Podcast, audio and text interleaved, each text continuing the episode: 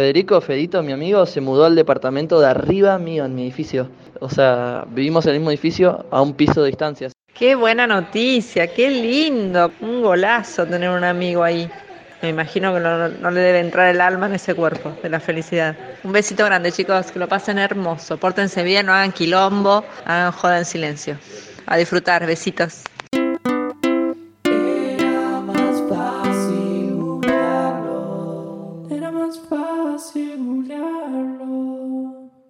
Hola, eh, sí, como acaban de escuchar, ese es un chat de Bernie con su mamá y me cayó muy bien el audio, me pareció muy simpático y esa es mi forma de anunciar que estoy oficialmente mudado.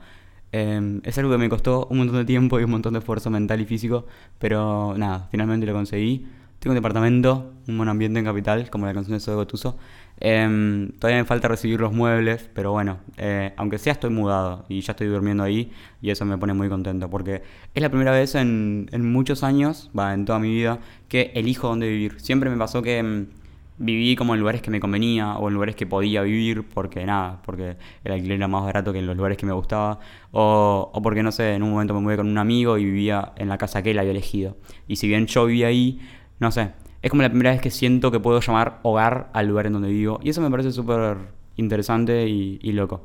Así que hoy tuve un día de, mudanza e introspección. Es como que estuve todo el día pensando en eso, en mi casa y, y en cómo decorarla y todas esas cosas. Como que estuvo súper interesante.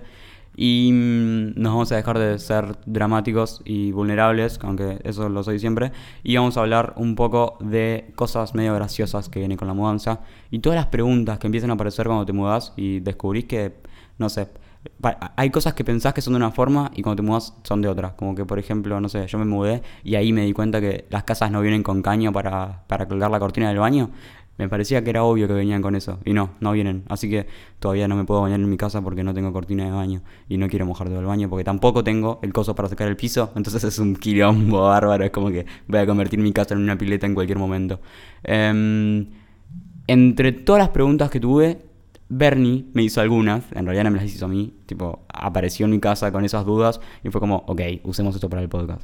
Así que Acá está la primera pregunta de Bernie, que se la hizo a la mujer de mi papá. Gracias, Emi, por responder esas cosas, porque sos la mejor persona del planeta Tierra que conozco, que me ayuda a lavar siempre la ropa y me recomendó el mejor detergente de ropa del planeta Tierra, que no voy a enamorar porque no pagaron. Así que nada, acá lo dejamos con la pregunta de Bernie y la respuesta de Emi.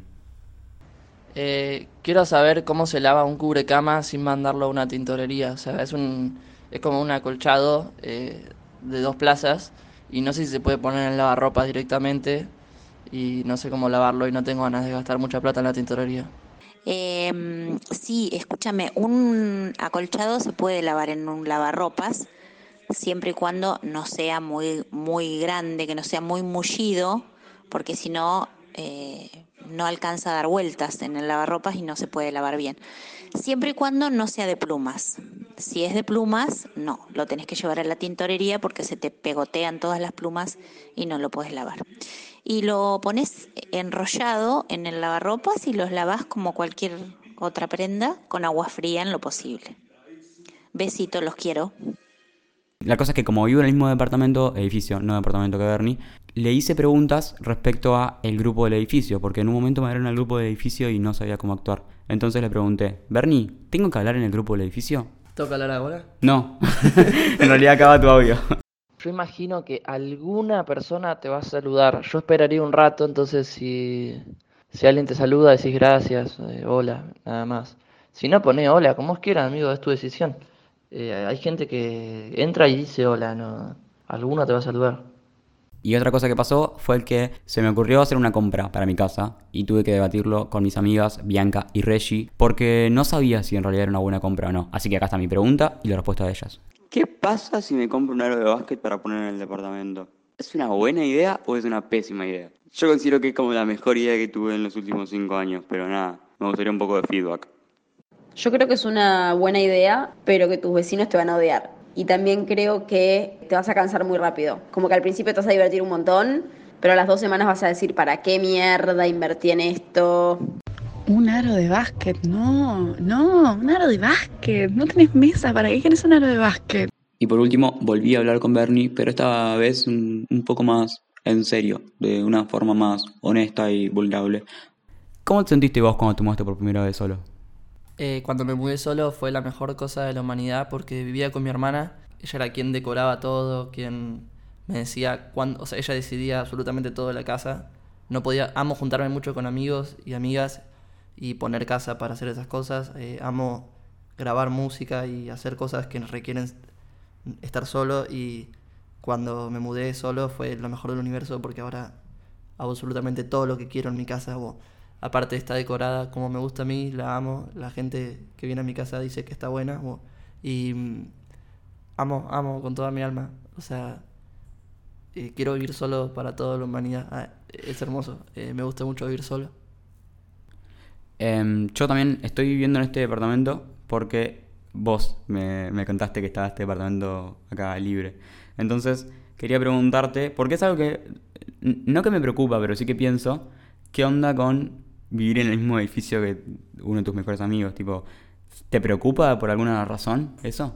Primero, o sea, 100% estoy feliz, por, por, por eso te lo ofrecí.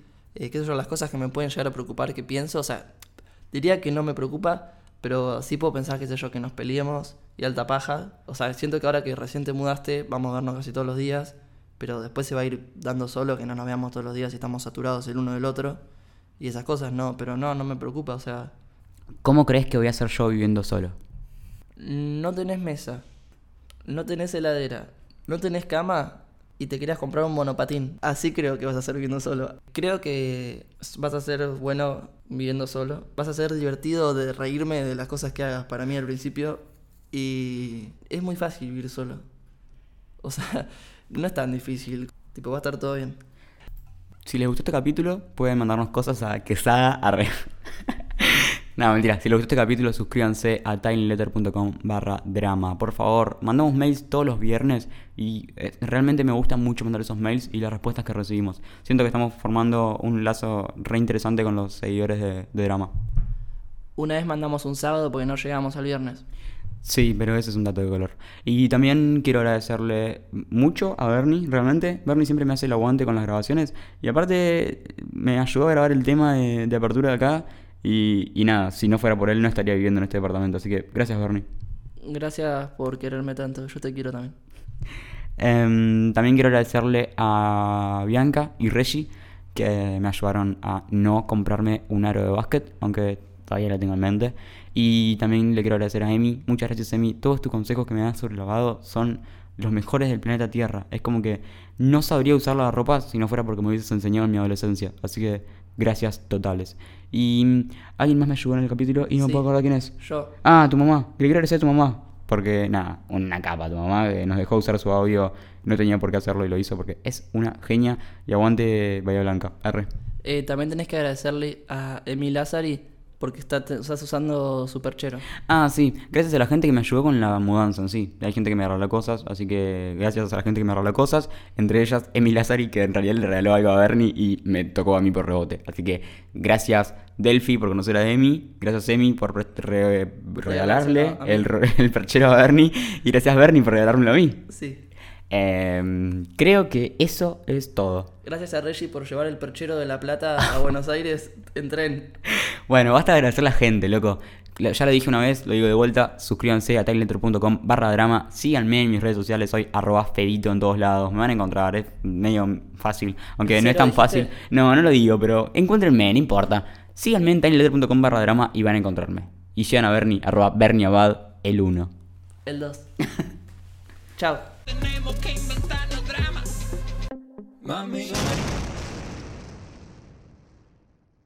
El edificio es todo eléctrico, así que es apto para anósmicos.